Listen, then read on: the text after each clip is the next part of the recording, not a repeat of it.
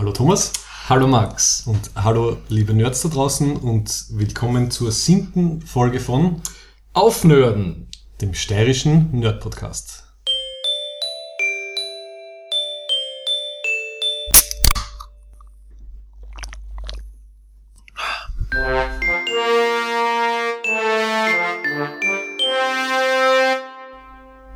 So Thomas, wir müssen reden. J.R.R. Martin hat einen Blogpost geschrieben. Ich glaube vor drei Tagen. Mhm. Oder das war am ersten direkt oder am zweiten. Es hat uns alle ein bisschen traurig gemacht. Wir haben lauter kleine Geigen gehört, die gespielt haben. Boo-hoo! Let me play a sad song for you on the world's smallest violin. Winds of Winter, das, das sechste Buch in der Game of Thrones oder äh, Song of Ice and Fire Saga verzögert sich. Und wird sich nicht ausgehen bis zum Start von der sechsten Staffel der Serie. Das heißt, jetzt kommt dann die große Frage, warten wir mit dem Schauen, warten wir mit dem Lesen, von was lassen wir uns spoilern, wie viel wird man gespoilert? Ja. Also First World Problems, wohin man schaut. Ich nehme gleich mal einen tiefen Schluck von meinem White Russian. Der Thomas hat sich heute stilgerecht ähm, äh, in einem ah. kleinen Thermosheferl an White Russian mitgenommen. Und ich habe ein schönes kleines ähm, Du darfst die Marke nicht sagen. Independent IPA. Gut. Enttäuschend, oder? Also hat er alle Deadlines, die er sich selbst gesetzt hat, gecrashed. Äh, aber ich habe den Extended Blogpost, den er da geschrieben hat, sehr gut gefunden. Hast du gelesen überhaupt? Ja, natürlich. Ja. Man kann nachvollziehen, man kann sehr schön nachvollziehen. Ich verstehe das. Also warum er das macht. Ja. Der Mensch ist einfach unglaublich viel beschäftigt und tragt diesen ganzen potenziellen Erwartungsdruck von, äh, man kann wirklich sagen, von Millionen von Menschen auf sich. Weil wie er den Antermin nicht einhalten hat können, äh, ist er mit seinen halt äh, den Editors und so weiter halt zum Reden gekommen und die haben gesagt, ja, sie haben eh schon einen Contingency Plan. Ja. Er kriegt noch zwei, drei Monate, sie können theoretisch die Produktion irgendwie schneller machen und er hat dann, jawohl, dann geht sich alles aus. Ja. Aber drei Aber Monate, drei Monate quetschen die, also die englischen und die amerikanischen Verlage quetschen das echt in drei Monaten durch. Aber ich habe damit eigentlich überhaupt kein Problem. Ja, aber wie wirst du das machen? Also Weil, Serie schauen und einfach riskieren? Ja, dadurch, dass ich die letzte Staffel auch noch nicht fertig geschaut habe. Es war einfach äh, seit eineinhalb Staffeln ein durchgehendes äh, Verwässern von Game of Thrones. Also die ersten ein, zwei, drei Staffeln, die waren so gut, wahrscheinlich weil der Martin selber noch dabei war als mhm. Producer, also zumindest als aktiver Mitarbeitender. Und dadurch, dass sie das sehr stark entfernt hat, die ganzen Storylines sind ja, es gibt eigentlich keine einzige Storyline, die sich wirklich noch an die, an die, an die Kapitel vom, von, von, von den Büchern haltet. Mhm. Also nur mehr entfernt. Mhm. Also gerade nur, dass man sagt, okay, das ist auf dem Teil vom Kontinent das und da. Und das stimmt auch schon immer wirklich. Gut, das Framework ja. ist da, aber sie bringen halt gern ja. bekannte Hauptcharaktere zusammen, die halt normalerweise nicht zusammen wären. Ja. Sie machen gern diese Pärchen, das hat ja ganz gut funktioniert. Also mhm. die, diese Pärchen-Kombo, die, die ja. Brienne und ähm, Jamie. Jamie, ja. Und dann, was war die zweite? Die Arya und... Und der Hound. Genau, also das haben sie irgendwie erkannt, dass das gut funktioniert. Und Sansa und ähm, Littlefinger. Littlefinger, ja. Aber wenn man es übertreibt, wird es halt dann auch ein bisschen fad. Ja. Und dann habe ich mir gedacht, das ist, ich warte lieber aufs nächste Buch und dann lese ich weiter und dann vielleicht schauen wir die, Start, also die Serie irgendwann einmal dann zusätzlich dazu an. Ja, ich bin da gerade am überlegen, das macht natürlich Sinn. Ich glaube, ich würde es auch so machen, wenn da nicht Facebook und Social Media wären, weil das ist, wird das gleiche wie versuchen, wie ich es gemacht habe vor Star Wars The Force Awakens, irgendwie nichts mehr mitzukriegen. Aber er schreibt das selber, es ist eher unwahrscheinlich, dass man gespoilert wird durch die Serie. Also es, das ja, kann sein, ja, aber... Ja und nein, also man... Aber wie wüssten jetzt gespoilert werden? Es ist ja so weit das, entfernt das von den Büchern. Irgendwem in der Track in einer, einer Facebook-Gruppe dann halt irgendein ein Link ausrutscht, wo halt dann drin steht, so und so stirbt, so und so macht das und das und dann aber anscheinend habe ich äh, interne Hierarchie, dass ich sage, die Bücher sind mir eigentlich viel wichtiger und das finde ich alles viel spannender und besser als die Fernsehserie. Und die Fernsehserie äh, finde ich, ein nettes Add-on zum Song of Ice and Fire Universum, ja, ich das alles anschauen kann. Ich würde es einfach das ist ja alles gut getrennt, gemacht. getrennt sehen. Also es hat irgendwie beides. Wie willst du das jetzt getrennt sehen? Naja, du, du, du bewertest äh, und, und, und, und liest die Bücher auf einer Ebene, du bewertest und schaust die Serie auf einer Ebene und, und halt, du musst halt irgendwie diesen geistigen Spagat schaffen dass du halt nicht irgendwie sagst, okay, das ist jetzt besser, das ist schlechter, sondern es sind halt beides Manifestationen von einer Geschichte in unterschiedlichen Medien, die sich halt jetzt immer weiter voneinander entfernen. Also ich versuche das nicht zu vergleichen, weil, weil einfach es kann Du kannst das nicht vergleichen. weil eine Serie mit zehn Folgen pro Staffel nicht mit einem ähm, solchen Wälzern mithalten kann, was du einfach so viel mehr an Informationen reinbringst. Also Ja, eben, ich, deswegen finde ich die ich Serie gar nicht zum so- Vergleichen anfangen. Also Und generell finde ich diesen ganzen Hate-Train dem Martin gegenüber ah, total beschissen. es gibt einen Hate-Train, das kriege ich Gott sei Dank nicht mit. Naja, es gibt einen super Outrage, wie, wie jedes Mal, wenn sein Deadline äh, verschoben wird. Okay. Ja, lustige Leute produzieren Videos, dass er schon so alt ist und dass er schneller schreiben soll und so weiter und so fort. Ja, man, das annulliert war ganz nett und auch nicht böse gemeint, oder? Das äh, Right Like the Wind.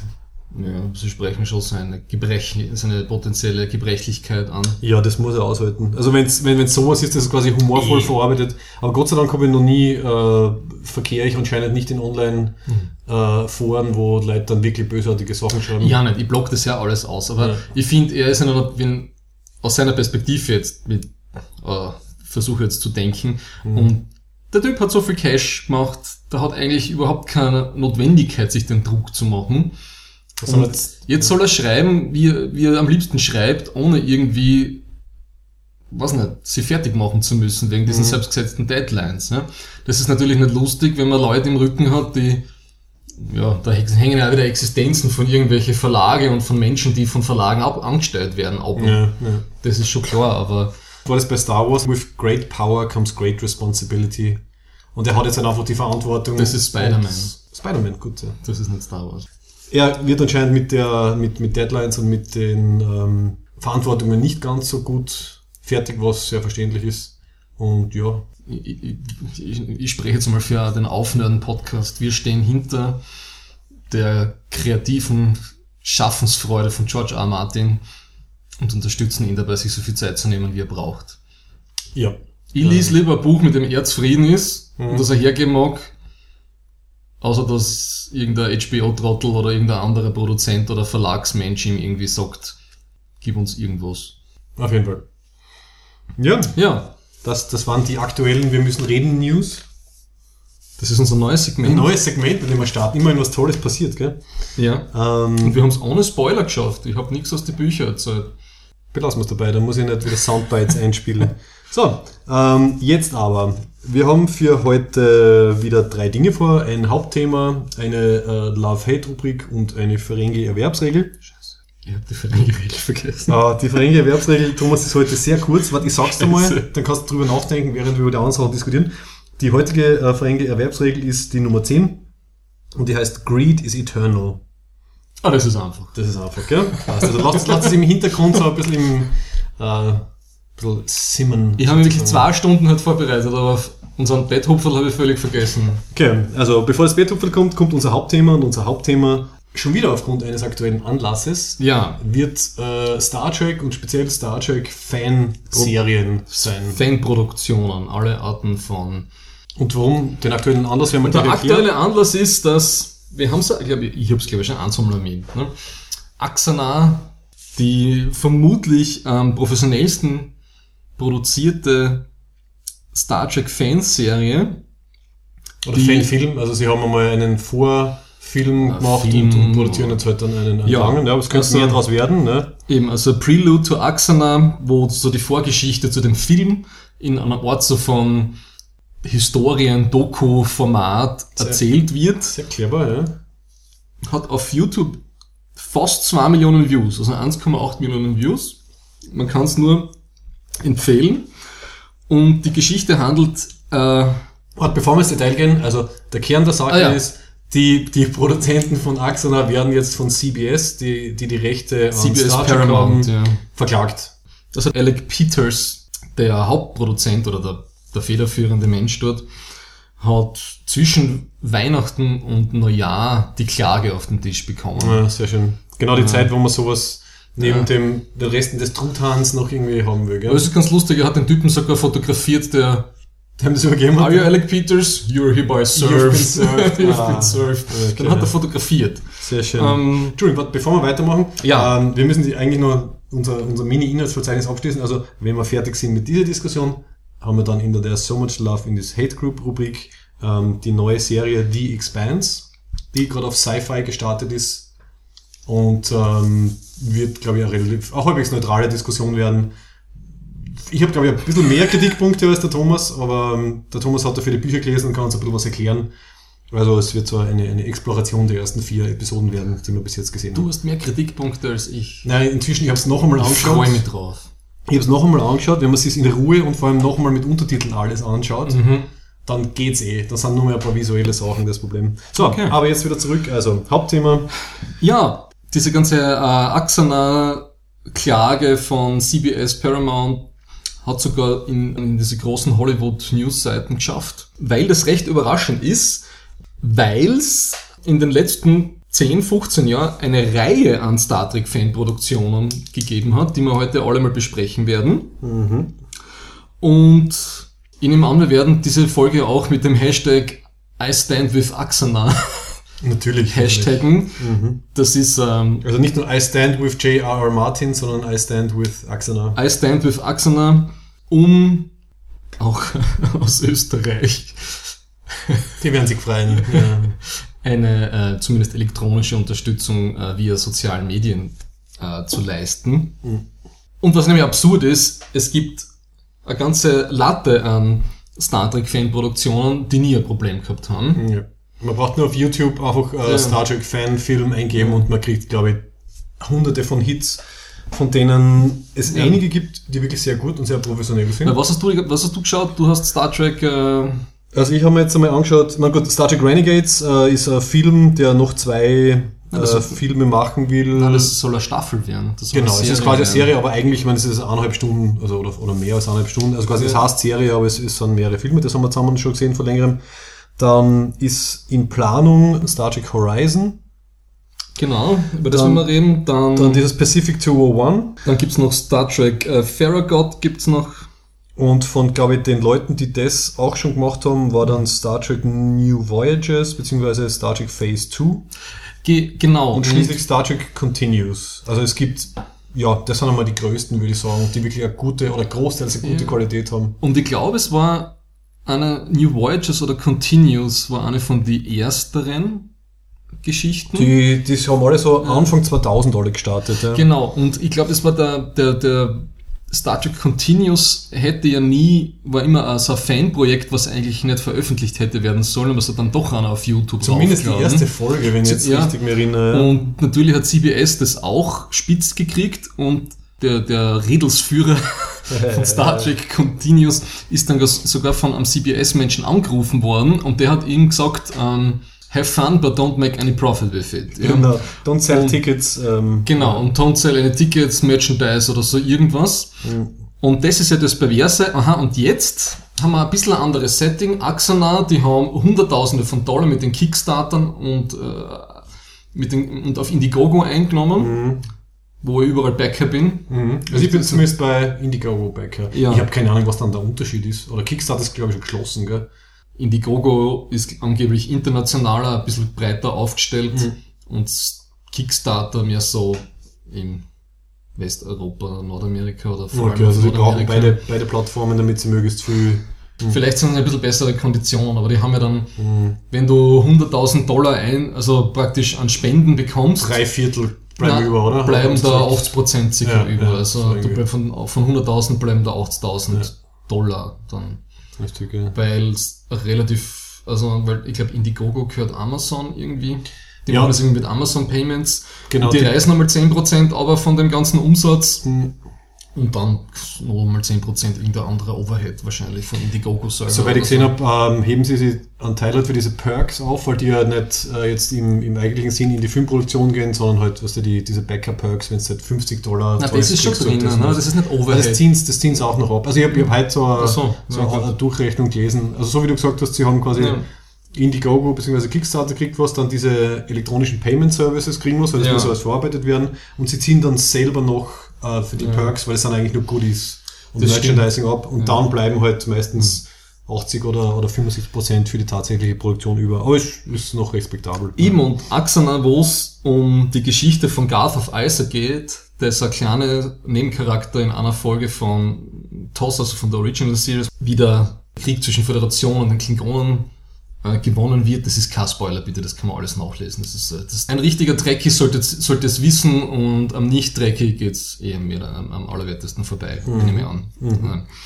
Ja, und das ist eben hochprofessionell produziert, weil da ist ein gewisser Tobias Richter. Ach so, der macht die Special Der Effects, hat diese ähm, Firma mit, diese CGI-Firma, die ich nachgeschaut habe, das ist ein Studio in Köln, das ist eine mhm. deutsche Firma, das hat mich den, überrascht. Den kenne ich seit 10, 15 Jahren indirekt, weil der hat nämlich für die FatCon und für diese Sachen ja. hat er immer die, die Intro-Videos gemacht. Also ich glaube, er hat sehr klein angefangen und hat sich jetzt inzwischen wirklich zum super professionellen ja, Studio hochgearbeitet. Wobei eben, ich habe dann auf seiner Webseite nachgeschaut, Axana fühlen die nicht an. Ähm, so, okay. Ich schätze mal, dass die schon vielleicht das schon ein bisschen geschnuppert haben. Ja. Dass da auf, aber die kriegen ja nur einen Auftrag, die tun ja, ja nichts Verbotenes. Ja, ja. Und die CGI, das ist das Beste, was ich Star Trek CGI-mäßig gesehen ja. habe seit ja, das kann wirklich mit, vermutlich mit Enterprise aufgehört hat. Mhm, ja. Genau. Ähm, Aber nicht nur das, also, man, also der Alec Peters, der Executive Producer und äh, gewisser Rob Burnett, der ähm, Editor, die zwei sind anscheinend sehr fähige Leute. Ich weiß nicht, wer das Drehbuch geschrieben hat. Äh, sie haben in ihren... Der Alec ähm, Peters vor allem geschrieben. Okay. Ja. Also sie erwähnen in ihren Podcasts und äh, Production-Videos immer wieder, dass sie halt den Schauspielern und Schauspielerinnen das Drehbuch geben mhm. und dass alle so begeistert sind. Also ich hoffe, dass das stimmt.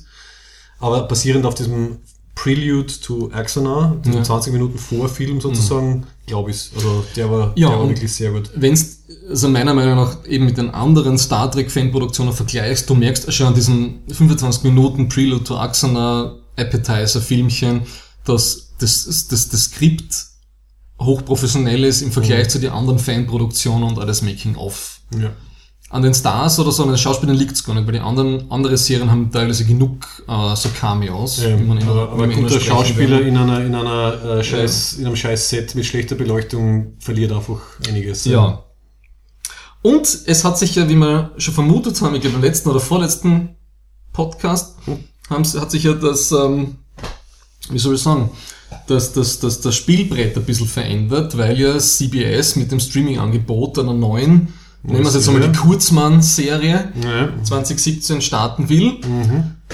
und jetzt alle auf die Finger klopft. Ja. Vermutlich einmal denen, weil die erstens einmal viel Kohle eingenommen haben und vor allem sehr professionell sind und zwar fast zwei Millionen Views und äh, ja, wenn man jetzt die Ferengi-Regel von heute anwendet, ja, ja, ja. im Umkehrschluss findet man, finden das vielleicht manche wieder bedrohlich. Mhm.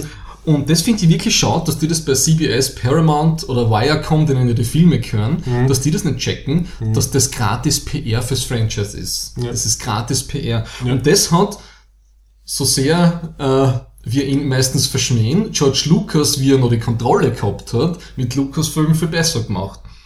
Weil der hat sogar einen eigenen Award für, Film, für, für Fanfilmproduktionen gemacht mhm. und es gibt äh, äh, Lizenzierungs- und Vertriebs- Angebot. Und anscheinend gibt es eine faire Regelung. Also man, was, was nicht okay wäre, wenn quasi die Fans großartige Sachen produzieren, die Rechtebesitzer stauben 70% ab und alle anderen schauen irgendwie durch die Finger. Anscheinend ist das eine gute äh, ja. Lösung. Anders als äh, die Verlage im wissenschaftlichen Publizieren. Äh, ja, oh Gott. äh, genau, also die, die allgemeine Vermutung ist, wie du sagst, dass halt seit klar ist, dass äh, eine neue Serie geben wird, ähm, das ein, ein rechtliches Problem für CBS ist. Und ich habe ein bisschen bei Star Trek Continuous recherchiert Nein, natürlich nicht. Schau, ich komme mit den Star Trek Fanserien durcheinander. Na, Star Trek New Voyages, äh, was jetzt Phase 2 heißt, hat äh, immer wieder Drehbücher verwendet, die verworfen worden sind für äh, ja. TOS-Folgen und für TNG und so weiter. Das ist bis jetzt durchgegangen, aber dann hat es eben diesen Cut-Off-Point gegeben, sobald der Reboot von Star Trek mit J.J. Abrams passiert ist, 2009. war das nicht mehr möglich. Also sie wollten dann wieder so ein,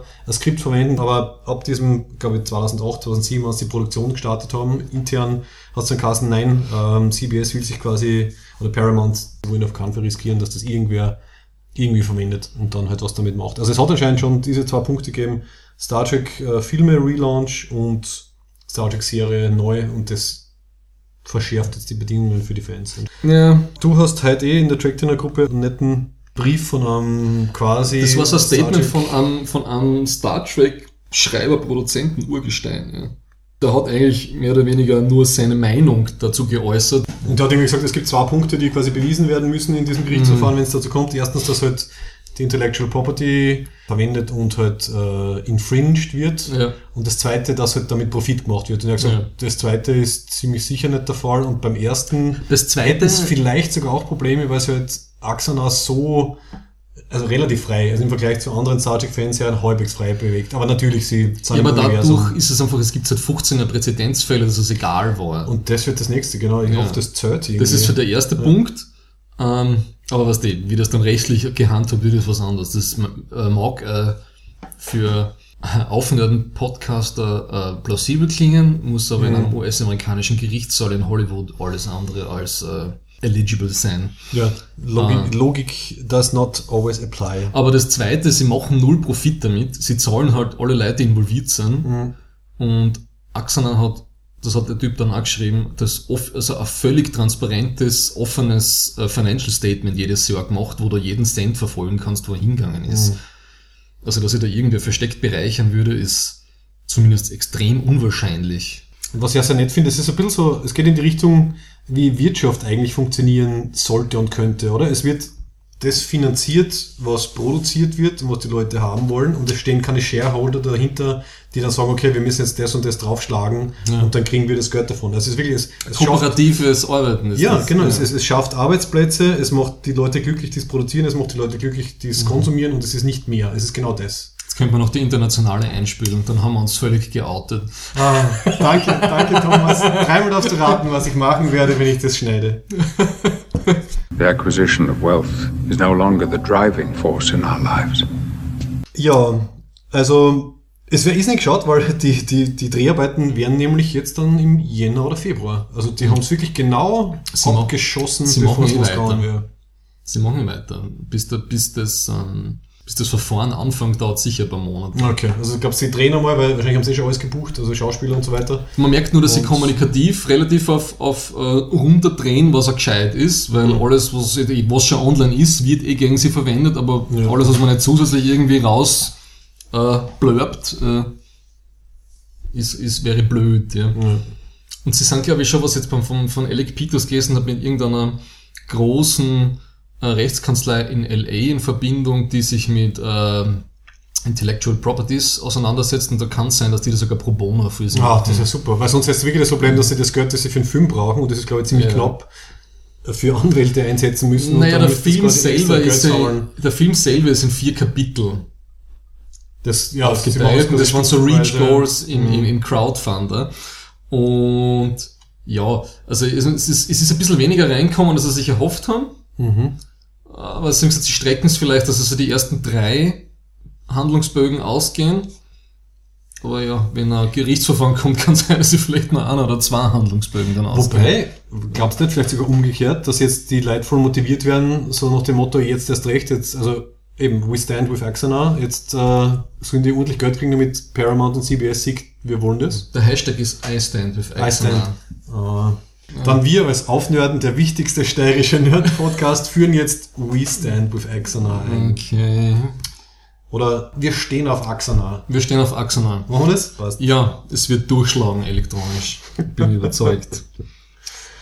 Ja, ähm, auf jeden Fall sehr spannend. Hoffen wir, dass es sich irgendwie lösen lässt. Wollen wir sonst noch ein bisschen was von Axana erzählen? Vielleicht wer da alles dabei ist, weil es ist nämlich ja ziemlich spektakulär. Vielleicht fangen wir jetzt an, äh, die, die inhaltlichen Geschichten nochmal zu besprechen, ne, um was es bei Axana geht. Da haben wir eigentlich nicht früh darüber geredet. Genau, fasst du das mal kurz zusammen? Es geht um die Geschichte die von, von Garth of Isa, ein kongenialer ähm, Sternenflottenkapitän und äh, der vermutlich dafür verantwortlich ist, dass die äh, Föderation der Planeten den Krieg gegen die Klingonen gewinnt, weil er so unglaublich guter Stratege ist. Es gibt ein paar sehr nette Cameos von Schauspielern und Schauspielerinnen, die man aus diversen anderen Sci-Fi-Serien kennt. Ja, da haben wir zum Beispiel den, den Richard Hatch, der in der alten Battlestar Galactica den Apollo gespielt hat und in der neuen dann den Tom Zarek. Ja. Wir haben den Tony Todd, der den Bruder von Worf gespielt hat und dann in dieser großartigen Folge Der J.G. Hertzler. Visitor, Also, äh, in Deep Space Nine bei The Visitor den, den alten Jake Genau, der Gigi, der Hörzler, der, Der hat den, General Mattock in Deep Space Nine Ja. gespielt und ein paar andere, ein paar kleinere Geschichten. ihn erkennt man, genau, dann an der Stimme erkennt man, gell, weil in Axana hat er halt dann kein Make-up. ah ja, so ölig rauchig ist es herrlich. Fantastisch, ja. Die Kate Vernon AKA Alan Ty. in Battlestar Galactica, die ja eine der besten äh, Ja. Lines in Axana hat. Bitte, Thomas, du hast das sicher. Ja, ich habe sogar grün unterstrichen hier. Die, ich zitiere, Queen Bitch Whore of the Federation. Zitat Ende. Da fragen sie sie, wie sie genannt worden ist von den Klingonen. Ja. Großartig. Super. Was dann genau im Film passiert, äh, wissen wir nicht. Wissen wir überhaupt, ob es der gleiche Stil ist? Ich weiß gar Prelude nicht. war dieser Documentary-Style. Ja. Und es könnte sein, dass der Film selber dann ein klassischer Film ist. gell? Es gibt einen, so eine, eine, eine Szene, Vorschau, wo eben der, der Gary Graham, der diesen Botschafter Soval, Hm. den Vulkanier, den er auch schon in Star Trek Enterprise gespielt hat, wo sie so ein bisschen herumgehen und herummarschieren und reden drüber, ob die Vulkane mitmachen sollen bei, der, bei dem Krieg. Aber mehr Okay, das, hat- nicht. das hat sehr noch, noch äh, quasi also zumindest was ihnen normalen Film unter Anführungszeichen ausgeht. Also weniger diese äh, Dokumentar-Rückblick-Szenen, sondern das war wirklich so Filmnarrativ. Ich habe keine Ahnung, wie es ausschaut. Ja. Okay. Aber ich finde, das war ein, ein genialer Kunstgriff, dass sie für Ich hoffe, dass es so den bleibt, Vorfilm das so gesagt. gemacht haben. Ja. Wenn das jetzt ein normaler Feature-Film wird, Ich glaube, dass das nicht. Also ich, ich traue es ihnen schon zu, dass das auf der gleichen Qualität dorthin bringen. Ich hoffe, dass es eine gleiche, äh, ich, ich hoffe, dass das, dass, das, dass das Format so als, als Pseudo-History-Documentary, dass das bleibt. Ganz Es, ehrlich es war schon cool, ne? Ähm, Ja, und dann gibt's noch was aktuell ist, weil das letztes Jahr online gegangen ist und die haben ewig dafür auch produziert. Äh, Star Trek Renegades, das haben wir eh mhm. in der Gruppe auch geschaut. Und da läuft sogar der, der Kickstarter für Episode 2 und 3 läuft jetzt. ja, ja, also es ist, es ist, er hat die Länge eines Filmes quasi, aber sie bezeichnen es irgendwie als Serie. Ähm, und auch extrem viele Cameos von, von Stars, äh, angeführt von äh, Walter König, also Pavel Chekhov, dann der, der Tuvok, der Tim dabei. Und der ist sogar der Regisseur. Mhm. Und was lustig ist, der Alec Peters, eben der, der Haupt, äh, Hauptmensch von Axana, ist ja dort auch äh, ein, ein, ein beratender Produzent. Ah, alles klar. Von Star Also Trek sie, Renegades. sie arbeiten alle zusammen. Genau, was ich da glaube ich ein bisschen rausgelesen oder gehört habe, ist, dass sie halt zwischendurch halt die Sets ein bisschen, also entweder sie schauen ein bisschen voneinander ab oder sie verwenden äh, unter, untereinander halt. Ich glaube, Star Trek Continues und New Voyages. Ja. Ich glaube, von Axner hat der eine Typ eben gesagt, ja, sie sind halt quasi durchs Land gefahren, sie haben alle Star Trek Brückensets gesehen, die es gibt und haben halt irgendwie ausgetauscht, halt Blueprints und äh, Tipps, wie man es halt baut und so Ja, weiter. aber was bei Axana so teuer war, die haben ja ein komplettes Studio gegründet, Oh, eine ja. Produktionsgesellschaft. Also die haben wirklich Kohle in die Hand genommen. Mhm. Und sie sind relativ, also ich glaube, sie Downtown Hollywood sind sie glaub ich, mit dem Auto zwei Stunden unterwegs, weil sie so weit weg raus haben müssen, damit das leistbar ist. Überhaupt noch, ja. Was Äh, ist, es bei, Renegades, was ist es bei Renegades. Star Trek Renegades überhaupt noch gegangen? Ich muss, ich muss gleich persönlich staten, dass ich das nicht besonders gut Ja, gefunden habe. ich auch nicht. Ich habe es aber noch einmal angeschaut, ähm, um, um das noch einmal irgendwie festzunageln, was da nicht so besonders gut war.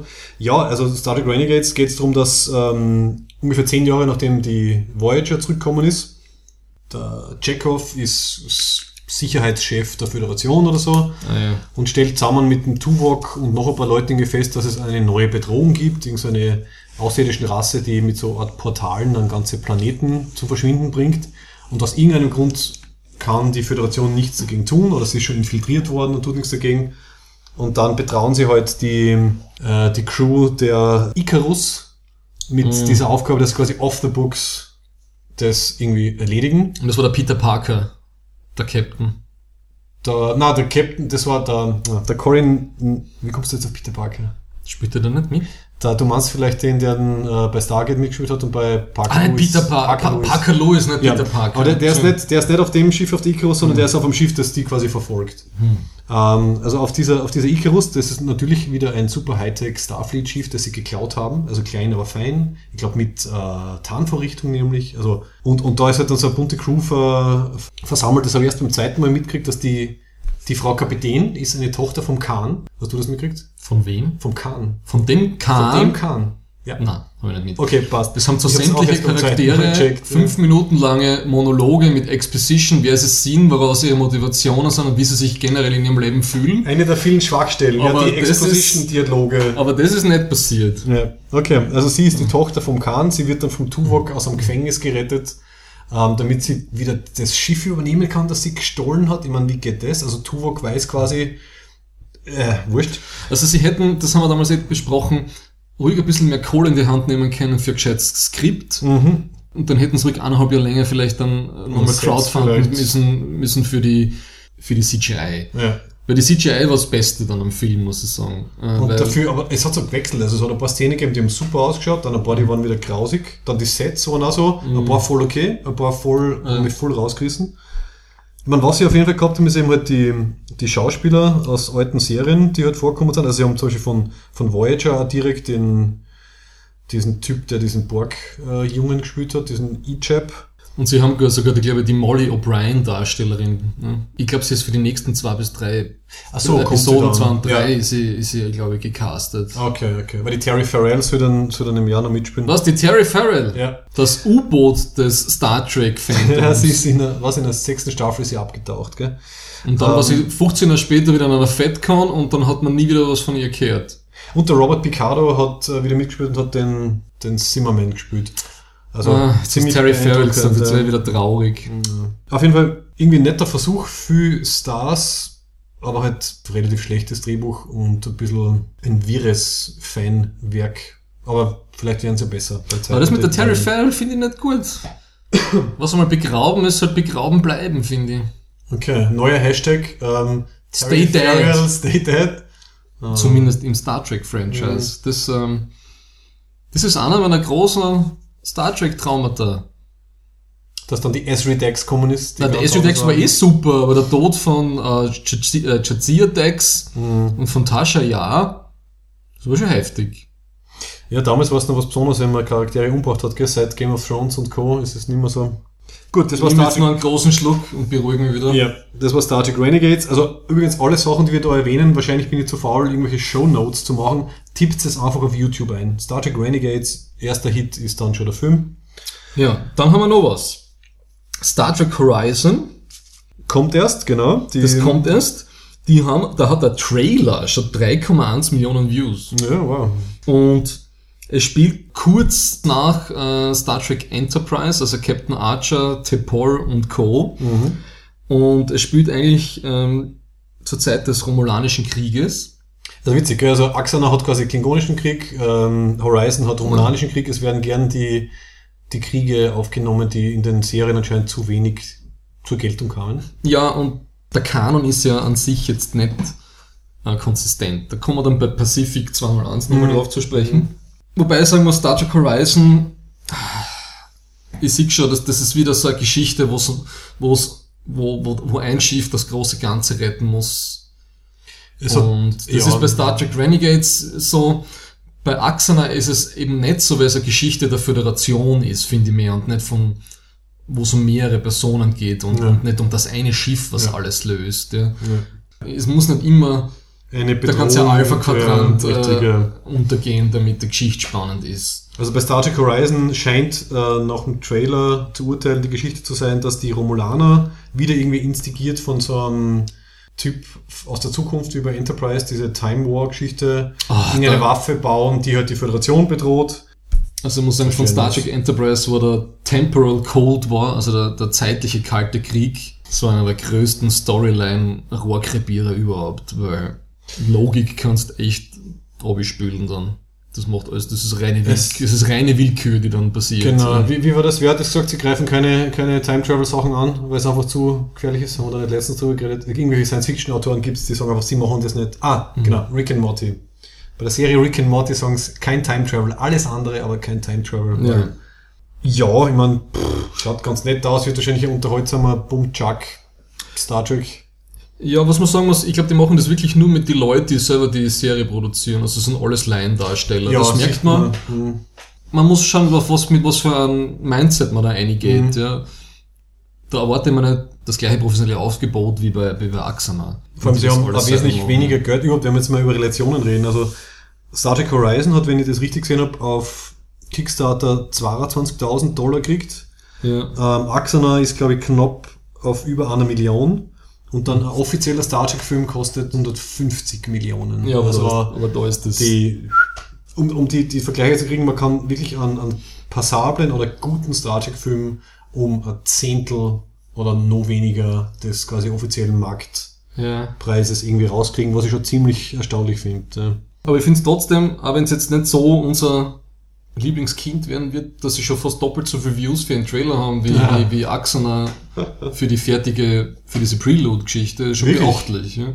So, aber eben eine Serie, auf die wir uns eher freuen, Ich nehme an, du redest jetzt von Pacific ist 201. genau Pacific 201, von der wir noch am wenigsten wissen von den ganzen. Aber die haben auch noch 20.000 Dollar Kickstarter, glaube ich, gehabt, oder? Okay. Oder Das 30.000 weiß Dollar, mehr haben die Ja. nicht gehabt. Maximal 40.000 Dollar. Und das finde ich sehr spannend. Also, das beste Konzept. als, ja, Also mit- also mindestens auf dem gleichen Niveau von Axana. Und es dürfte, glaube ich, eine Handvoll von sehr motivierten Menschen sein, die sich dann selber spielen werden. Und es geht immer um diese USS Pacific, die eben die Seriennummer NCC 201 hat. Ein Integrity-Class-Schiff. Oh, hast du recherchiert? Habe ich heute Gar nicht gewusst, Integrity Ja, ich habe zwei Stunden Fanproduktionen gegoogelt und angeschaut, aber und dadurch eben auf die Regel vergessen. Aber egal. Und was ich cool gefunden habe, ist der Fokus auf realistische Bilder, weil Mhm. ähm, sie haben so diese ganzen U-Boot-Serien, ähm, K19, wie das eine heißt, oder das Boot, haben so als Anleihe genommen, weil das ja, das spielt kurz nach dem Romulanischen Krieg, ja. Ja, eben, genau. Wir haben Also- schon wieder, schon wieder äh, einen Krieg, ja. Also von der Zeitlinie her ist es so Star Trek Enterprise mit Captain Archer, dann kommt der Romulanische Krieg, wo, Horizon wo spielt. Star Trek Horizon spielt, Und dann 20 Jahre später kommt- ungefähr Pacific. dann kommt Pacific, dann kommt Star Trek Axana, weil dann der Klingonische Krieg ist, ja. Also wir haben echt fast alles abgedeckt. Und, und Renegades ist sowieso Post-Voyager, ja. Ja, Okay. Und sie versuchen vor allem so ein reales History-Feeling reinzukriegen. Sie versuchen so einen Realismus von der Bildsprache zu erreichen.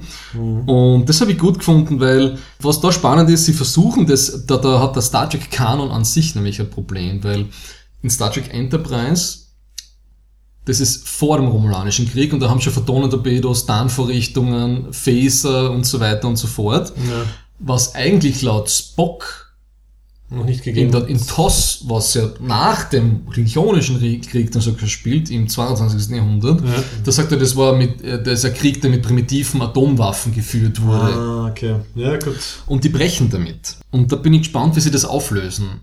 Und visuell schaut super aus. Ja, also es gibt bis jetzt nur, also nur unter Anführungszeichen halt CGI, äh, gibt- äh, kurz, also es gibt noch nichts, es gibt nichts mit Schauspielern, es gibt, drei nur, Trailer. Genau, aber halt alles nur CGI und jetzt keine Schauspieler oder keine, Es gibt, glaube ich, sechs, sieben. Production-Podcasts, Ja. die auch ganz spannend sind.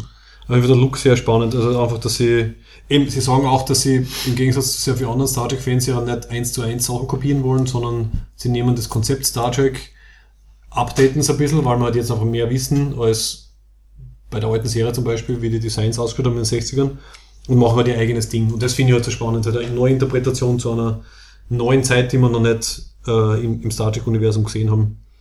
Ja, und das sind so meine Highlights aus den Star Trek-Fanproduktionen. Also viel, was erst kommt, aber es gibt ja schon viele und das, die stehen in einem ziemlichen Kontrast jetzt zu dem, nämlich, hast du da jetzt reingeschaut, also Star Trek New Voyages und Star Trek Continues? Ich glaube, ich habe nur die eine Folge gesehen, wo der Jamie Bamber mitspielt. Ähm, ich habe mir da jetzt äh, sechs Folgen angeschaut und sie sind erstaunlich gut. Also sie werden immer besser, sagen wir mal so. Also die erste ist ziemlich technisch ähm, noch ziemlich schwach und eine ziemlich wirre Story. Okay. Die zweite geht so, da sind sie einigermaßen kreativ, da machen sie so eine Zeitreisegeschichte. Sie nehmen quasi die Elemente aus der Doomsday Machine, aus dieser alten Star Trek-Folge mit diesem, was der, der Baumstamm der Welten vernichtet, kannst du dich erinnern?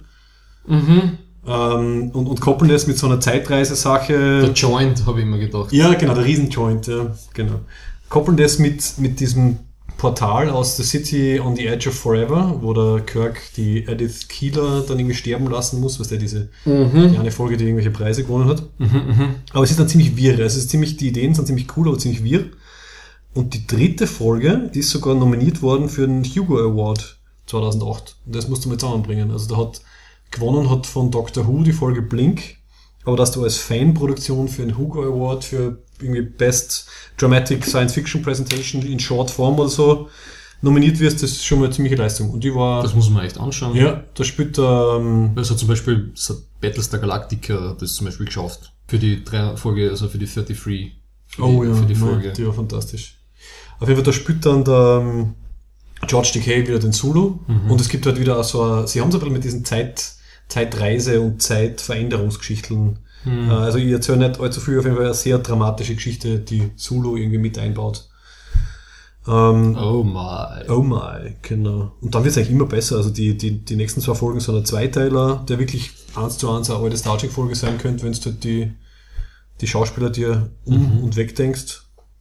Also ja, hochqualitative Serie, die, die ich wirklich empfehlen kann. Also äh, Star Trek New Voyages. Ab einer gewissen Folge haben sie sich dann auf Star Trek Phase 2 umbenannt. Und das war eine Anspielung auf die Serie, die äh, offiziell geplant gewesen wäre in den 70ern, bevor es dann Ja den gut, das haben sie dann in, gemacht in haben. Star. Trek 1 verwurstet. Genau. Und in TNG haben sie aber Drehbücher genommen.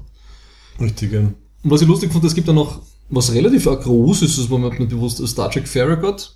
Ja, hast du da was gesehen oder so? Also das habe ich nur. Du kann, man kann alles gratis runterladen und der Ansatz ist lustig, ist, sie wollten Classic, Classic Toss Track machen mit dem 60er Feeling und das glaube ich gelingt ihnen auch so gut, im 60s Style.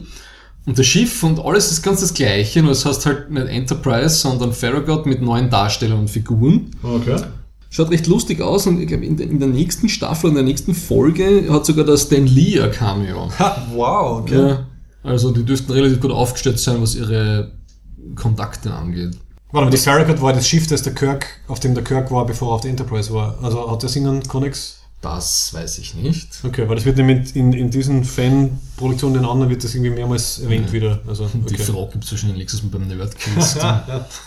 Oder beim, beim Track Dinner Weihnachtsquiz. Ja. ja. Okay, ähm, aber das läuft noch. Also die- das läuft die- noch und was lustig ist, man kann alles runterladen in, in hoher Qualität und sie haben sogar äh, DVD-Hüllen-Sleeves mit vorne und ich hinten zum Ausdrucken Okay. vorgeschrieben und grafisch aufbearbeitet, damit du es ins Regal stellen kannst. Ja, Entzückend. Okay, ja, das Ja. muss man noch anschauen. Und genau, die, die dritte und letzte äh, Sache, die also klassisches Star Trek imitiert, ist dann Star Trek Continues. Und da gibt es erst fünf Folgen, aber das ist sogar noch besser als Star Trek New Voyages. Echt? Ja, also Sets, Beleuchtung, das Pacing, der Schnitt, die, der ganze Aufbau ist wirklich, also das ist eins zu eins alte Star Trek.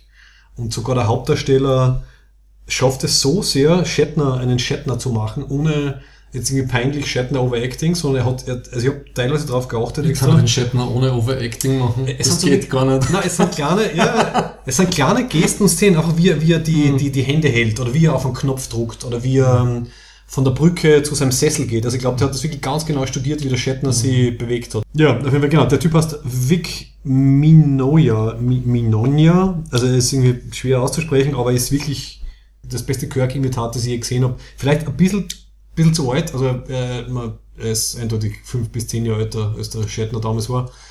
Aber er bringt es voll rüber. Und was mir noch aufgefallen ist, bei diesen Serien, die, die TOS nachmachen, dass halt die Musik und die Soundeffekte sehr viel ausmachen. Also wenn es da Mhm.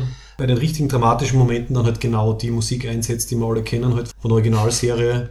Ähm, Die Klingonen greifen an. und dann ja, ist dieses so ungefähr so, ja. Das ist aus den Filmen. Entschuldigung. Ähm, und auch, sie haben natürlich alles nachempfunden, dass man halt früher die, die Folgen halt auf die vier Akte aufteilen hat müssen, damit die Werbeblöcke reintun haben können. Und natürlich hat dann auch immer diese dramatische Szene, alle stehen irgendwie still, Musik schwillt an, Fade to Black und du weißt dann, wer hat der, der Werbespot im Original.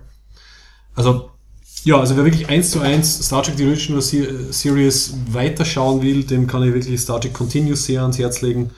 Und auch äh, Star Trek New Voyages oder Phase 2. Also ich war wirklich positiv überrascht. Ja, cool. Und die große Klammer für mich bei diesem ganzen, den Stand der Dinge, den wir besprochen haben, das sagen die ja alle. Es geht so um Gene's Vision, also die Vision von Gene Roddenberry und Star Trek, wie sie getragen wird, ver- versus ähm, geistiges Eigentum und äh, der zehnten Ferengi-Erwerbsregel. Greed is eternal. Ja, ja. Also, Also ich glaube, der Roddenberry, kreist seine Asche nicht über uns? die, genau, sie kreist, also sie dreht sich, ich glaube, sie rotiert in der Urne in seinem Orbit in der, über der Erde. Also falls er wirklich so ein, ein netter Mm. Mensch war. Ich meine, ich, Das ist eine Rotation der Rotationen der Rotationen dann. ja, keine Ahnung, was er dazu sagen würde. Ähm, ja, also eben die, die Ironie, dass Leute, die, die wirklich aus Liebe zu Star Trek was machen, Ja. dann an einen, ein Gerichtsverfahren kriegen und die Leute, die von Star Trek anscheinend absolut nichts halten, wie Vor allem, weil es so unnötig ist. Das Ja. könnten alle davon profitieren und die machen gratis Werbung. Das ist das gleiche wie, dass die äh, Yahoo TV, wie sie das gelauncht haben, haben sie eine Community die nächste Staffel gemacht, die Nerd-Comedy-Serie. Und was machen sie? Machen einen Geoblog, dass das nur die USA anschauen kann. Aber Wie blöd mussten sein. Okay, also nicht Hat komischerweise nicht funktioniert. Hm.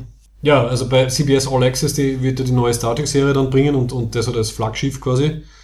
Ähm, und die wollen halt damit halt ihre äh, quasi neue User halt äh, locken, aber wird das gleiche passieren wie mit, äh, keine Ahnung, Game of Thrones und sonst irgendwie wird halt.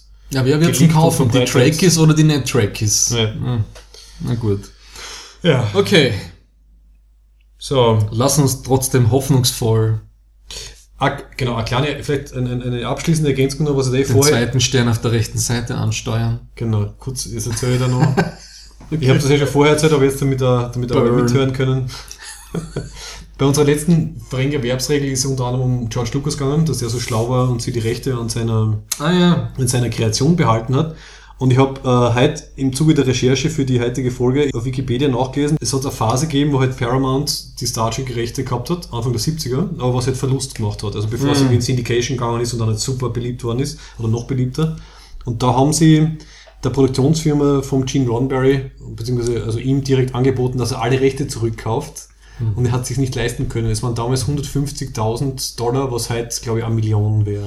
Stell dir das vor, es wird der Gene Roddenberry Stiftung, die alle Rechte von Star Trek Ah. können und sie würden nur mehr crowdfunded Serien produzieren. Wäre das nicht fantastisch? Wir, wir Hashtag the future that never happened. Ah. Wir sollten allein deswegen eine Zeitmaschine bauen, damit wir zurückreisen können, dem Gene Roddenberry das Geld geben, damit er das kaufen kann. Und ähm, dann hätten wir jetzt der Ruhe. Naja. So, okay, so viel dazu. Ich glaube, wir sind mit dem durch. Ähm, generell einfach gebt es auf YouTube ein, ihr findet alles, über was wir geredet haben, oder ihr findet noch tausende andere Star Trek Fanserien, Fanfilme, unterschiedliche Qualität. Hochspannend. Ich finde das super, dass du mit unserem imaginären Publikum sprichst. Ja, vor allem, ich drehe mich ja sogar so Du zum Bildschirm. zum Bildschirm. Was überhaupt, kein, was überhaupt keinen Sinn macht, weil das Mikro steht eh vor uns. Ich rede ich red mit der Waveform in Audacity. Das ist sehr absurd. Okay. Ja. Gut, also, dann kommen wir jetzt von, von, von, von diesem Thema zu unserer There's so much love in this hate group Rubrik. Right here, right now, I feel more love in this hate group than I ever felt at church or basketball or anywhere for that matter. Hass und Liebe, Max. Über The Expanse. Die neue Sci-Fi-Serie, die letztes Jahr im Dezember gestartet ist. Also die Sci-Fi-Serie von Sci-Fi. Mit zwei Y, nicht zu verwechseln mit der korrekten Schreibweise. Und ich finde, die erste Serie auf Sci-Fi, die äh, eine würdige Nachfolgerin ist für Battlestar Galactica als Flagship-Serie. Erzähl einmal äh, die, die Basis. Es basiert ja auf Büchern. Ja, genau. Du Äh, hast sie gelesen. zwei Menschen unter dem Namen James S. A. Corey, ein gewisser Daniel Abraham und ein Ty Frank haben das ursprünglich vor Jahren als MMO, also auf Massive Multiplayer Online Game Konzept geschrieben. Und aus dem ist irgendwie nichts geworden. Und da haben sie sich gedacht, na ja, dann machen wir halt eine, eine Buchsaga draus. Und mittlerweile sind fünf Büchern von neun geplant, geplanten ersch- erschienen und drei Novellas. Heißt, es gibt jede Ja. Menge Material, die jetzt ähm, Ja. in Serienform Und das merkt man, auch, sie haben sich wirklich viel dabei gedacht und viel recherchiert. Wenn man, also ich habe die, erst, ich hab die ersten vier Bücher gelesen, das fünfte Buch ist, äh, ich glaube im Oktober oder November rausgekommen letztes Jahr. Und sie planen wirklich also für dieses, nächstes, übernächstes Jahr jeweils ein Buch.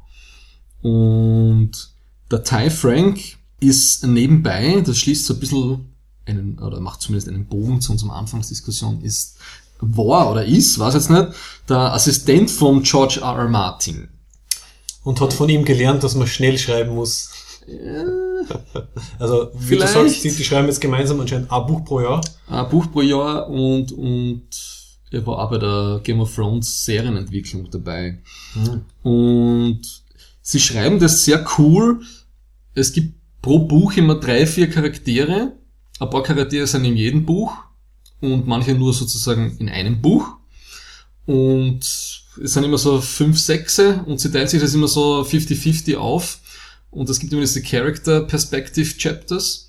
Und was ich so cool finde, es ist nicht so, dass die eine Szene dann aus der, aus der Sicht von einem Charakter beschrieben wird und dann der nächste beschreibt das Gleiche aus der Sicht von dem anderen Charakter. Sie machen das so, dass das praktisch auf der Zeitlinie trotzdem, auch wenn die Charaktere wechseln, immer nach vorschreitet. Das finde ich total angenehm. Das ist mir zum Beispiel bei Game of Thrones immer furchtbar auf die Nerven gegangen, wenn ich das Ganze jetzt schon aus der Perspektive von Jamie kenne und von der Brienne und dann kommt auch noch die Sansa daher und erzählt mir das Gleiche auf, auf, auf grün. Also die, die Autoren ähm, wechseln sich immer ab und sie, sie tun dann, also jeder, jeder schreibt irgendwie bestimmte Charaktere, wenn ich das richtig gesehen habe. Und äh, tun halt dann gegenlesen und schauen halt, ob das irgendwie ins, ins Gesamte passt Ja. und entwickeln so die Story. Ja, ich, soll, ich erzähle ein bisschen was drüber und jetzt sollten wir einen präventiven Spoiler-Alert nochmal einblenden. Ja, also ich glaube, jetzt in den ersten paar Minuten reden wir über Allgemeines, was kein Spoiler wird, sondern im, im Trailer drinnen ist. Äh, und dann später werden wir uns aber ein bisschen in die spoilerige Region Ja, begeben. ich hoffe, ich vertratsch jetzt nicht wegen den Büchern. Ja, dann tust du mir, mir auch weg, gell? Also Ja. denk, denk an mich bitte. Also jetzt Spoiler Alert, präventiv. Was ziemlich cool ist, es gibt so ein kurzes Production-Video, das was total ungewöhnlich ist, dass also James S. Corey, also die zwei Typen, die ich vorher genannt habe, sitzen selber im Writers Room vom Sci-Fi-Kanal bei der Serie. Und es ist total ungewöhnlich, dass die Autoren von einer Geschichte selber im Writers Room drin sitzen. Und der eine sagt eh, es ist jetzt, wenn, wenn die auf eine Idee draufkommen, wie die Geschichte besser funktioniert, dann ist es wurscht, wie es im Buch war, dann nehmen sie die Idee. Okay. Die sind anscheinend äh, alles andere als stolz oder, oder wie soll ich sagen, einen, einen, einen falschen Stolz, einen blockierenden Stolz haben die anscheinend nicht und sind sehr pragmatisch.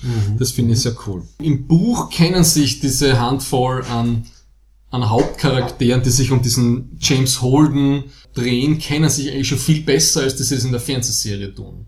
Warte mal, du, du greifst jetzt ein bisschen voraus. Sag mal, um was es Um was grundsätzlich es grundsätzlich wer geht, James kann man jetzt nicht ist. sagen auf Basis der vier Folgen, weil man weiß eigentlich überhaupt Nein, nein, nichts. das Setting. Also es spielt, es spielt äh, Ah, ja. wie viele Jahre in der Zukunft, es geht um Mhm. welche Planeten und so weiter und so fort. Keine Ahnung, das ist eher wie viele Jahre in der Zukunft, wie viele Jahre? 200 oder so? Ich hab 200 Jahre in der geschätzt, Zukunft. Geschätzt schätzen sie 200, relativ 300 Jahre. Ja, oder so. und das Setting ist ziemlich cool. Habe ich als Pluspunkt notiert, weil es geht um ein kolonisiertes Sonnensystem.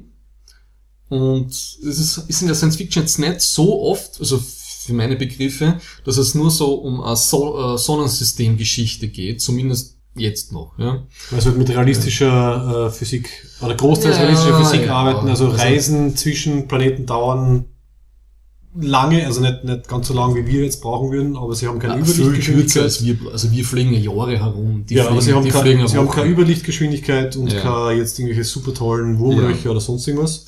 Und es ist so eine Art von Machtdreieck zwischen Erde, Mars und der Outer Planet Alliance, was so die ganzen kolonisierten Asteroiden und Planetoiden und äh, Jupiter- und Saturnmonde angeht. Da spielt sich das ab. Und es hat eigentlich einen sehr starken so industriellen Charakter. Es geht so um die Ausbeutung von Ressourcen und wer über was bestimmt und wer was für Möglichkeiten hat. Und die Marsianer, die haben sich irgendwann mal unabhängig erklärt und sind dabei, in einem irrsinnig jahrhundertelang dauernden Terraforming-Prozess Mars auch grün zu machen.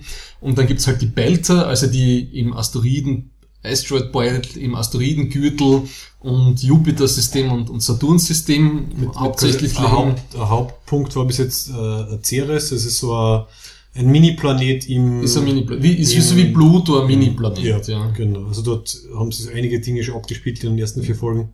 Und Ceres allein hat, glaube ich, einen Großteil der Masse vom Asteroidengürtel. 30 Prozent, das Ja. habe ich halt auch noch mal auf Wikipedia mehr? nachgeschaut. Ja. mehr, ne? 30 Prozent von der gesamten äh, Masse ist dort irgendwie vereint und da gibt's halt noch so ein paar so Mini-Mini-Planeten, Ja. wo aber noch keine Handlung irgendwie drauf war. Ja, und da gibt's halt mehrere Handlungsorte. Bis jetzt ist es eben die Erde. Dann haben wir das, was auf Ceres passiert. und dann noch ein bisschen so Im Weltraum. Dazwischen. Weltraum dazwischen. Ja. Ein Schiff wird äh, zerstört und der James Holt mit seiner Crew ähm, hat's, es waren von diesem Schiff und war von einer Außenmission, die hat's gerade nicht erwischt.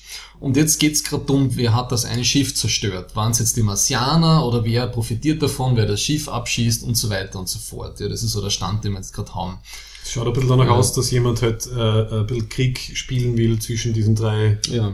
Äh, Fraktionen. Also es besteht irgendwie so eine Art von Allianz zwischen Erde und Mars, die könnte aber bröckeln, wenn ein Krieg zwischen eben dieser Outer Planet Alliance, die ja illegal ist, passiert und so weiter und so fort, wer denen Technologien gibt und wer nicht und so weiter. Ja. Für die, für die Technikfans, also die Bedrohung ist sind neue Schiffe, die irgendwie eine noch bessere Stealth-Technologie haben, als die Mars äh, Navy sowieso schon hat. Also es ist ein bisschen so Ja. Der, der Science-Fiction-Hightech-Touch drinnen. Das ist ja lustig eben, dass die Marsianer technologisch den, den, den Erdlingen überlegen sind. Das finde ich eigentlich ganz gut, also weil es macht Sinn. Also wenn du 200 Jahre damit verbringst, auf einem unwirtlichen Planeten möglichst gut durchzukommen, glaube ich, hast du einfach dort Fortschritte. Und sie haben sich ja bei der Erde was ziemlich Cooles überlegt, eben, dass es, ich glaube, das im Buch sind es äh, 12 oder 16 Milliarden Menschen und die meisten Leute leben auf einer Art von bedingungslosen Grundeinkommen. Und man muss dort viel einhackeln, dass man überhaupt in die Lohnarbeit einsteigen kann. Man muss sich dann Ah, erst okay. beweisen. Okay, okay. Ja. Also die leben alle auf Basic, heißt das. Das ist in der, in der vierten Folge kurz gesagt worden, da sagt der eine Marsianer, Äh, free Das- Money, Free Drugs, Genau. Free Water und so. Und das, äh, aber es gibt einfach nicht mehr Arbeit. Also das Ja. finde ich eine schöne, für Amerikaner eigentlich eine Art von ähm, kapitalistischer Lohnarbeitskritik. Ja. Ja. Und man sieht ja schön die Klimaveränderungsfolgen. Man sieht ja schön bei den Szenen, wo halt New York eingeblendet ist, was ja viel in der UN spielt. Die United Nations ähm, sind quasi verwalten die Erde und, und sind halt irgendwie Das ist die Weltregierung. ist die Weltregierung, genau. Und halt um New York ist ein, ein, ein, ist ein, ein Staudamm. Also die, das Wasser, der, der Wasserstand des Meeres ist gestiegen und sie haben um New York herum schon, oder Manhattan zumindest, haben sie da schon eine Mauer bauen müssen, damit sie nicht überflutet werden. Also generell, wa- was mich fasziniert an der Serie bis jetzt, ist, dass halt das, das Unverständnis zum Beispiel von Mars-Bewohnern, die halt sagen, okay, ihr, ihr Erdbewohner habt alles gehabt, was man sich nur wünschen kann. Ozeane, ist- gratis Luft und so weiter und ihr habt das alles verschwendet. Mhm. Und die verstehen das halt nicht. Und dass sie, sie schaffen das eben schön, aber den Belters, die verändern sich ja physiologisch, weil die, die leben ja schon, äh, diese Menschen, die da draußen im, im Asteroidengürtel Mineralien und Wasser oder was auch immer abbauen, verändern sich ja physiologisch, die können dann auf den Plan also auf Erde und Mars gar nicht mehr überleben, weil die Gravitation dort zu groß ist. Und das haben sie, glaube ich, mit dem Casting, dass sie ganz so zwei Meter, äh, so schlachsige zwei Meter Menschen ähm, casten, ganz gut gelöst. Das Einzige, was halt ein bisschen schon kommen vor. Sie, sie können es leider nicht durchziehen, weil sie halt nicht ja, das, man, halt, es gibt, beschränken können. es gibt ja. halt nicht, ich schätze Ja. mal, die, die Anzahl an, an, an 2,10 Meter, zehn 2,50 Menschen, Meter 50, Leptosomen 1,10 Meter zehn Menschen ist irgendwie an schwierig. 2,50 Meter Extras in Hollywood wird auch, glaube ich, relativ begrenzt sein. Und beim Thomas Jane, der hat eben so einen Handlungsstrang, der sucht eine vermisste Frau auf Ceres und er ist so eine Art von Security privatwirtschaftlicher Polizist. Also das ist halt, die Polizei ist dort privatisiert. ja. privatisiert und dort sucht er wen. Und da schummeln sie halt ein bisschen. Weil eigentlich ist aus, Buch ja. ist er ein Belter, der also zwar irgendwas ist und, und dünn und schlaksig. Hm. Und dort ist er halt ein, ein Belter, der wie ein, wie ein Mensch ausschaut, Mit von, der Erde, mit Hut. Ja. It keeps Weil- the rain off my head. Weil er so eine Art von, von, von äh, genetischen Programm unterlaufen ist. Und das sagen sie in der ersten Folge, deswegen haben sie ihn so auf, auf Erdlingsgröße er hat, er hat Dinge müssen. Knochenverdichtungsgeschichte Ja. gespritzt kriegt oder so. Genau, sowas Was ja einige das. Leute anscheinend dort machen. Also mit dem versuchen wir so Ja. ein bisschen zu erklären, dass halt manche sind halt irgendwie, Ja. haben sich eher angepasst an die Gravitation, andere schauen irgendwie erdähnlich aus. Und das hat mich total gefreut, eben, dass, dass sie auch in, in der Serie, also diese eigene Beltersprache, was so ein Kauderwelsch aus Suaheli und was auch noch, und, und Portugiesisch und was auch immer ist, ähm, das ziehen sie relativ gut durch, finde ich. dann halt die, die Zeichensprache. Und die Zeichensprache, weil die Belter ja immer noch oder vor allem also vor hunderten von Jahren hauptsächlich in Raumanzügen draußen irgendwo herumgeschweißt und graben haben, haben sie sich äh, nicht so gut verbal verständigen können. Wobei das ist ja wieder die Frage, was ist einfach mit normalen Mikros und, und äh, Ja, aber und so, das aber- haben sie anscheinend nicht immer gehabt und deswegen haben sie sich als relativ äh, elaborierte Zeichen-Handsprache überlegt. Du siehst nicht, dass jemand nickt, wenn er einen Raumanzug anhat und einen Helm hat, der vielleicht da irgendwie verspiegelt ist. Siehst nicht, ob wer nickt. Deswegen machen sie das immer mit der Faust, das Nicken, also indem sie so die Faust ein bisschen schütteln. Das finde ich recht cool. Das sind so kleine Extras, die das Ganze lebendig erscheinen. Ja, also das, das, das Worldbuilding Ja. ist, ist sehr, sehr dicht. Und das Casting ist so 70% auch sehr gut gelungen. Also Thomas Jane, ich glaube, da haben sie irgendwen braucht im Cast, der ein bisschen eine Referenz hat als Punisher und äh, Ah, kenne ich gar nicht. okay, der, den kennt man schon ein bisschen aus, aus, aus Der spielt den, den Als- Miller, als- oder was? Den, äh, genau, den Miller, den Detektiv. den Detektiv, okay. Thomas Jane hat ja Hank gespielt, das war glaube ich eine Showtime-Serie. Ist, ist von der ist Idee, mir von der Idee her ganz lustig. Er spielt da halt an, an, an Highschool Sportlehrer, Trainer, Aha. der in der Krise ist in, in Detroit zur Wirtschaftskrise und einen riesigen Penis hat und dann männliche Prostituierte wird. Ja. Ist von der Idee her, Spannend, ja? ist von der Idee her ganz, ganz okay, aber es Mhm. ist nichts, was man anschauen muss.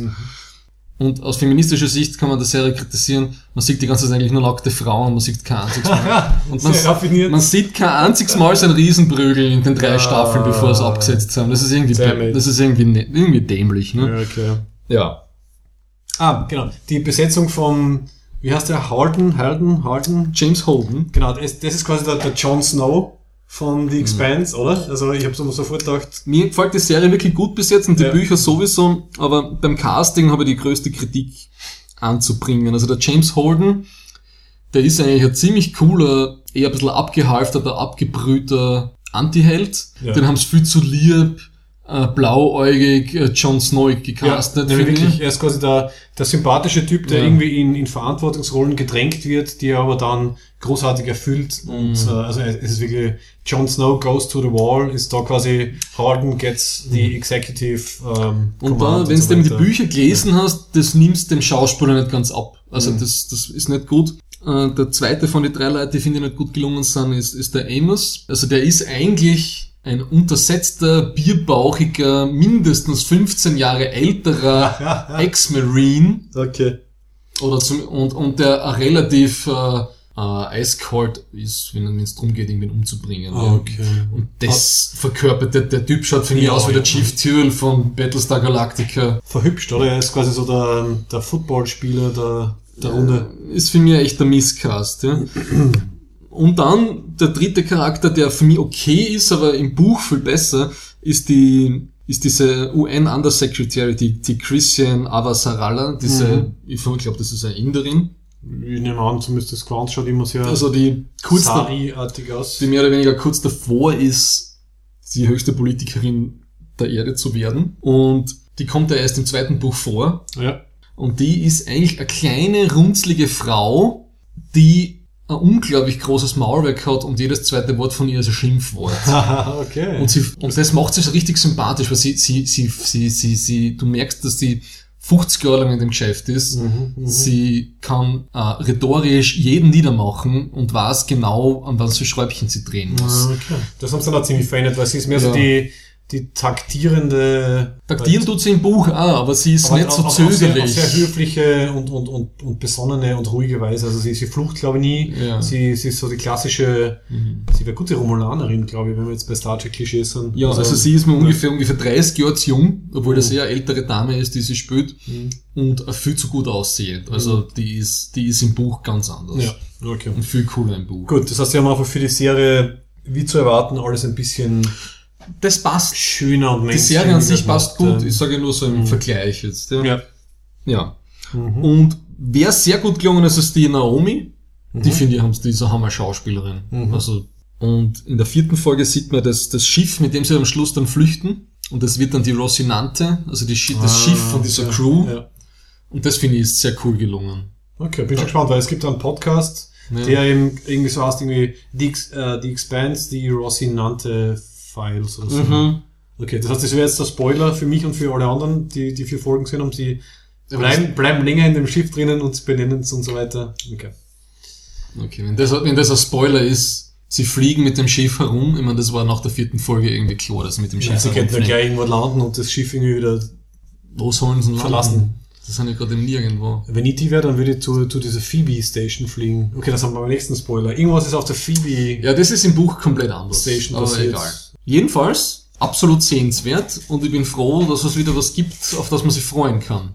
Also, Auf Sci-Fi-Himmel. genau, genau. Und wieder äh, äh, klassische Science-Fiction-Serie, halt wirklich so hart Sci-Fi, würde ich mal sagen, oder? Weil sie sind wirklich relativ nah dran an Dingen, die realistisch scheinen oder halt irgendwie wirklich realistisch sind. Ob das jetzt Hard Fiction ist, kann man jetzt diskutieren, aber Naja, schon. sie Also- erklären ja nichts. Sie, sie berufen sich auf keine physikalischen Prinzipien. Ja, aber allein die Dinge mit halt äh, Gravitation wird, wird äh, realistisch behandelt. Ja, das ist cool, weil das sind Distanzen werden Ja. halbwegs ri- richtig behandelt Ja, okay. und so weiter. Also ich finde, es hat schon eine, eine sehr... Ja, im Buch ist es auch dann immer ganz wichtig, ob man, ob die Gravity Well, also die, die Gravitationsquelle, was bei uns ja die Sonne ist im Sonnensystem, das ist immer ein relativ großer Faktor, ob man der entgegenfliegen muss oder wegfliegen muss. Mhm, Das ist in der Serie jetzt nicht so großartig ausbreitet worden bis jetzt, aber Ist halt die Quelle von ein paar sehr netten Szenen. Die Canterbury zum Beispiel, so ein riesengroßes äh, Eissammelschiff, wo Mhm. eben der, der Harden zuerst drauf ist, muss dann auch für Kurskorrekturen halt äh, den sogenannten Flip and Burn machen. Mhm. Also das Schiff dreht sich halt auf seinen äh, Maneuvering Thrusters oder so und dann zündet es halt einmal ordentlich. Und in einem Podcast habe ich halt gehört, das wirst du wissen, weil du das, Buch gelesen hast, in der Serie schaut es aus, als würden es halt irgendwie 30 Sekunden die Triebwerke zünden, um halt die Gegenrichtung zu erreichen. Im Buch sind es aber was, zwei Tage oder so, oder ein Tag. ja, also, da, da müssen sie teilweise, also ordentlich dagegen feuern. da haben sie ihre Crash Couches, die ja dann ihnen alle möglichen Ort von, von Chemikalien reinspritzen, damit sie sich überleben. Ja, genau. Und da wissen sie schon, okay, wir haben einen langen, dann hat's immer, wir haben einen langen Burn vor uns und wir sind jetzt 15 Stunden, sind wir der Crash Couch, Ja. damit wir das überhaupt. Und kann sich wirklich Schaffen. nicht rausbewegen, weil ich weiß nicht, wie viel G-Beschleunigung einfach Ja. in den Sitz gedrückt werden für die nächsten 15 Stunden oder so. Also, Ja. Und das haben's, das hat mich immer wahnsinnig gemacht, dass in Star Trek die Schiffe eine Kurve fliegen, wenn sie in eine andere Richtung beschleunigen. Ach so, das ja. mich jedes Mal macht mir das. Ich halte das immer noch nicht aus. Ja. das lernt man auf der Starfleet Academy für die Ästhetik. Just for the looks. Wie auch immer. Also was mir irgendwie, also positiv und negativ aufgefallen ist, sie haben sehr gute, also diese Technik ist irgendwie wirklich irgendwie sehr, sehr, sehr greifbar und realistisch und sie haben sehr gute Spezialeffekte. Aber die Spezialeffekte, also die Weltraumszenen leiden dann ein bisschen drunter unter dem allgemeinen äh, Tonwertkorrekturwahn. Wir müssen alles runter saturieren auf irgendwelche Blauwerte und irgendwelche Beige- und Orangewerte. Unter dem leiden dann ein bisschen die, sogar die, die Weltraumszenen und die CGI-Sachen. Also das wäre mir noch nicht aufgefallen. Ja, also bei mir beim zweiten Mal jetzt auch. Also sie haben wirklich diese, diese Filterkrankheit, die es irgendwie seit 10, 15 Jahren irgendwie gibt in Film und Fernsehen. Und dann bleibt so ein, ein, ein Brei übrig, wo man sich halt dann oft als Zuseher nicht mehr auskennt, wo jetzt eigentlich der, der Fokus ist. Und das hat mir, das ist einer der wenigen Kritikpunkte an der Serie, die mir wirklich gestört haben. Okay, na, wäre mir überhaupt nicht aufgefallen. Schaut einfach mal fünf Minuten Star Wars an und dann fünf Minuten die Expanse. Und dann glaubst du wirklich, dass jemand aus der Expanse ein Vampir gekommen ist und die Farbe rausgesaugt hat und Mhm. es, Ja, es wird schon es stimmen. hilft, es hilft ja. nicht. Also ja. da, okay. dazu ordnen. Weil ich habe dann wirklich bei den, bei den Action-Szenen, wie halt dann die, die Donager, dieses Mars-Riesenschiff angegriffen wird, habe ich sogar beim zweiten Mal Mhm. mit Pause-Taste drücken am Laptop Probleme gehabt zu erkennen, was gerade passiert, weil es ist halt eine Mischung aus blauen Lichtern mit äh, Lensflares und unscharfen, grau-schwarzen Dingen, die sich bewegen. Und Vielleicht bist rot-blau blind oder rot-grün blind. Wieso, du hast ja so ein schönes grünes T-Shirt jetzt an, oder? So ist es. Dein Clockwork Orange T-Shirt.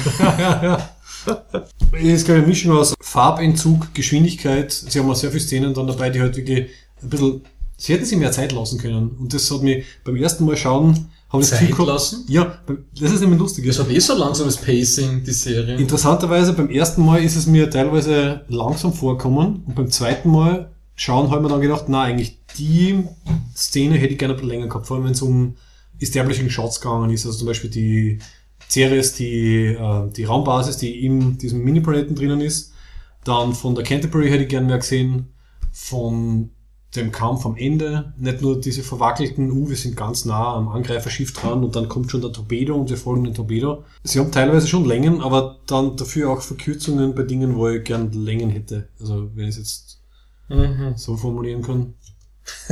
Aber es wird auf jeden Fall besser, wenn man es das zweite Mal schaut.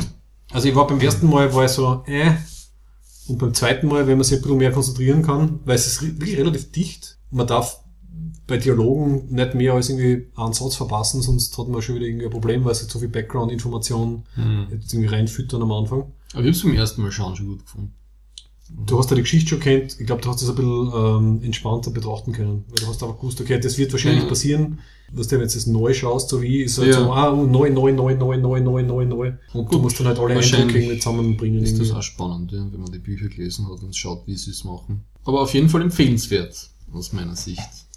Ja, und auch schon verlängert für eine zweite Staffel. Also sie haben es schon bestellt, gell? Ja. Das heißt, bis dann die, bis die neue Star Trek Serie Jänner 2017 kommt, haben wir zumindest eine gute Ja.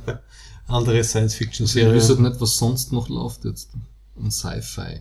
Ja, dann ist der Markt dann schon wieder abgedeckt, oder? Ich meine, sie von Star Wars Serien reden sie immer wieder, aber das wären dann meistens diese Animated-Geschichten. Die Kinderserien. Also, können wir ähm, durchaus empfehlen. Ähm, und ja, es geht jetzt wöchentlich weiter. Ich glaube, zehn Folgen gibt es insgesamt in der ersten Staffel. Ja, heute ist ja die fünfte, am Dienstags, glaube ich. Und damit kommen wir zum letzten Teil, zum Betthupferl. Der Ferengi Rule of Acquisition, wo sich der Thomas inzwischen äh, schon tolle Sachen überlegt hat, weil es ihm vorher neu war. Und hab's schon permanent eingestreut. Raffiniert. Every Ferengi business transaction is governed by 285 rules of acquisition to ensure a fair and honest deal for all parties concerned. Well, most of them anyway. Äh, wir sind jetzt bei der Ferengi Rule of Acquisition Nummer 10, die auf Englisch heißt Greed is eternal. und auf Deutsch Gier ist unendlich. Ähm, ja, das war sehr kurz und wir leben in der Gier ist unendlich Zeit, oder? Also Ja, die CBS-Produzenten Ja, ja. reichen eigentlich.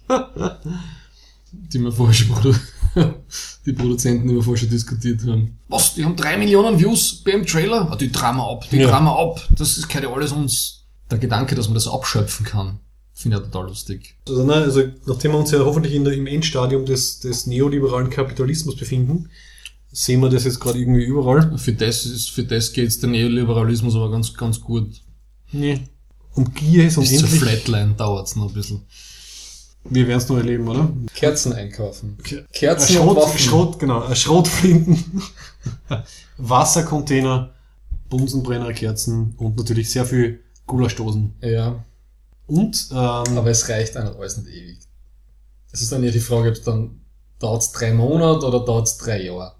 Aber man könnte zum Beispiel äh, so Akku-Packs kaufen, alle Folgen von allen Fan-Serien von Star Trek runterladen, dann hat man zumindest noch ein schönes Monat, bevor man dann irgendwie von irgendwelchen Leuten umgebracht wird. Dann schaut man sich im Bunker gemütlich noch einmal alle Star Trek-Sachen an, oder? Vielleicht ist einfach die Devise, man muss nur länger nicht verhungern als die anderen. Ja, aber man kann ja Spaß dabei haben. Also ich, ich besorge mal, also ich schaue, dass ich genug Energie für meinen Laptop habe, damit ich dann äh, endlich wieder in Ruhe alle Star Trek-Filme schauen kann. Unterhaltung wird wahrscheinlich ein Hauptfokus sein in der Zeit dann. Weißt du, da kann ich, da kann ich die DVD von Star Trek The Motion Picture dann um zwei Stangen Zigaretten verkaufen. Mhm. Weil allen so langweilig ist, dass sogar den Scheißfilm aufsaugen werden wie, Mhm. wie Schwämme. Sag schon, die werden es mit irgendwelchen CDs in irgendeinem Hinterhalt locken. Aus Und dann CDs, wirst du in irgendeinem Einmachglasl landen. aus CDs könnten wir gute ähm, Ninja-Wurfsterne machen. Weißt du, das richtig einschneidest? Ja, ich muss ein bisschen aufpassen. Ich bin jetzt schon am Ende von meinem White Russian und würde gleich voll einsteigen bei der Diskussion. Okay. Ich glaube nicht, dass das irgendwen interessiert. Also, ähm, das war unsere Ferengi Rule of Acquisition Nummer 10. Haben wir noch irgendwas? Irgendwie Rückblick, Ausblick? Ähm, haben wir schon über die Weihnachtsfeier geredet? Die war doch sehr nett, oder? Ein sehr schwieriges Quiz. Das schwierigste Track-Dinner Weihnachtsfeier-Quiz aller Zeiten. Na, das schwierigste nicht, Ja, das aber war sicher das Schwierigste. Kalten Science war auch nicht, nicht ohne. Bitte! Das war ein lächerliches dagegen. Hm, Finde ich nicht. Es war, ähm, Bitte, die Sieger haben mit 13 Punkten von 24 von die Sieger. Ja, nur wegen diesen komischen Punkteabzugsgeschichten dann am Ende. so, ja. Zu, zur Erklärung. Ich hätte, wenn ich einmal weniger Krauten hätte, hätte ich gewonnen. Falls, genau, falls es irgendwen interessiert zur Erklärung, also wir haben ähm, eine alljährliche Track Das Dinner, du alles schneiden. eine alljährliche Track Dinner Weihnachtsfeier und es macht immer ähm, der oder die das Weihnachtsquiz, der letzte, letztes Jahr gewonnen hat. Und diesmal haben wir jemanden gehabt, der wirklich ein Hardcore Star Trek Quiz gemacht hat. Da sollte man sich eigentlich ein bisschen schämen, dass wir nicht besser wurden. Gell? Ich sehe schon, ich kann mich mit dem Thema nicht begeistern. So, haben wir einen Plan für die nächste Folge? Nein. Gut. Also, nächste Folge, To Boldly Go, When No Podcast Has Planned Before. Second Star on the Second Star to the right. Du sagst das jedes Mal falsch. Das ist super. Second Star to the right. Also Second Star to the right und wir, wir hören uns äh, äh, in Kürze wieder. Für. Love